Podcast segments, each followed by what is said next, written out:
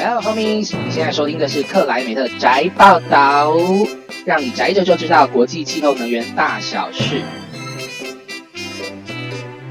本周最宅话，こんにちは又到了小编分享给各位 homie 最新宅话的时间。 首先，小编为了辟谣，绝对没有跟九令一样睁一只眼闭一只眼，而忽略了德国梅克尔拒绝加入由法国等八国提出的净零排放倡议的决定。所以这个礼拜就要来陪各位关心气候行动的 homies，净零排放目标在德国的最新动态。而除了德国政府的气候政策，全球第四大德国海德堡水泥公司也于五月十三日对外宣布启动长期低碳转型的策略。最后，小编也要来分享一下彭博社关于全球燃煤电厂与新建投资与废煤趋势的比较，看看燃煤电厂在全球的开发是否已经不再具有前景。第一则宅报道就要来告诉大家近零排放目标在德国的最新动态。欧盟各国代表在今年五月九日于罗马尼亚的峰会上，由法国等八个国家提出欧盟气候未来的倡议，要求欧盟制定二零五零年近零排放的目标。虽然梅克尔表示该目标对目前德国国内现行的减量目标有所不同，而拒绝同意此联盟的倡议，而遭到许多的批评与质疑，但事实上，德国近零排放目标的规划跟讨论，早于去年德国2018年大选后的联合政府决议，将于2019年透过制定气候行动法，具体德国长期减量目标，并且落实各部门减量行动。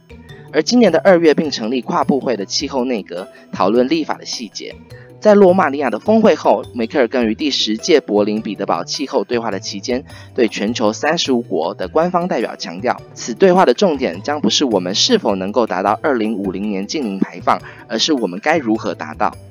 而除了设定减量目标外，梅克尔更进一步的具体的指出减量的解方，呼吁各国针对运输、建筑、农业等部门推行碳定价机制，增加减量的诱因。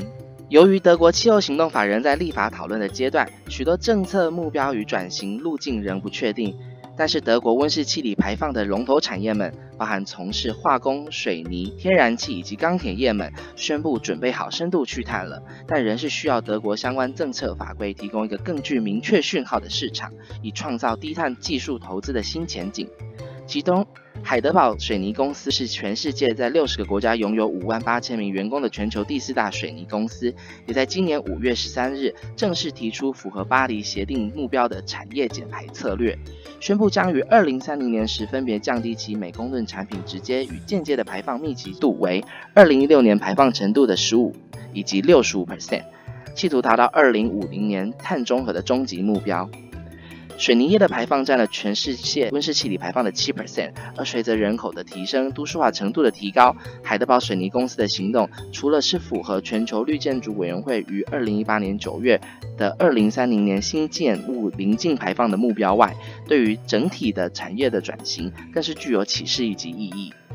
相信各位 homie 还记得刚刚海德堡水泥公司的减量目标中有提到直接排放以及间接排放的目标，因为这个真的太窄了，容许小编简单解释一下。简单来说，直接排放的意思是企业本身自己造成的排放，而间接排放的意思则是例如对外购买电力使用等所造成的温室气体排放。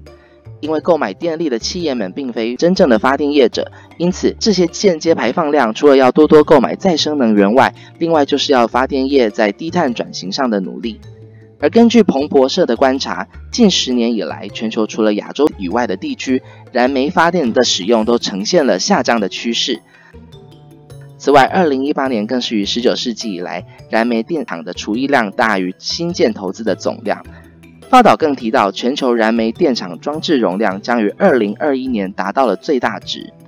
而尽管还有两千三百六十亿瓦的装置容量正在建设中，但宣布除役的量已经抵消掉了成长的趋势。此外，即便是占有超过五十 percent 新开发燃煤电厂的中国，二零一八年也呈现了负成长的趋势。报道最后也提醒，装置容量的下降不等同于减低了燃煤电厂总需求的发电量。意思是，人可能会因为火力全开而增加了发电量。此外，这样的趋势是否真能够代表全球燃煤电厂的投资已经转向，还是只是暂时的投资循环？目前仍有待观察。但是，全球各能源业者似乎都看到了燃煤电厂发电业的尽头。以上就是本周的克莱美特宅报道，拜。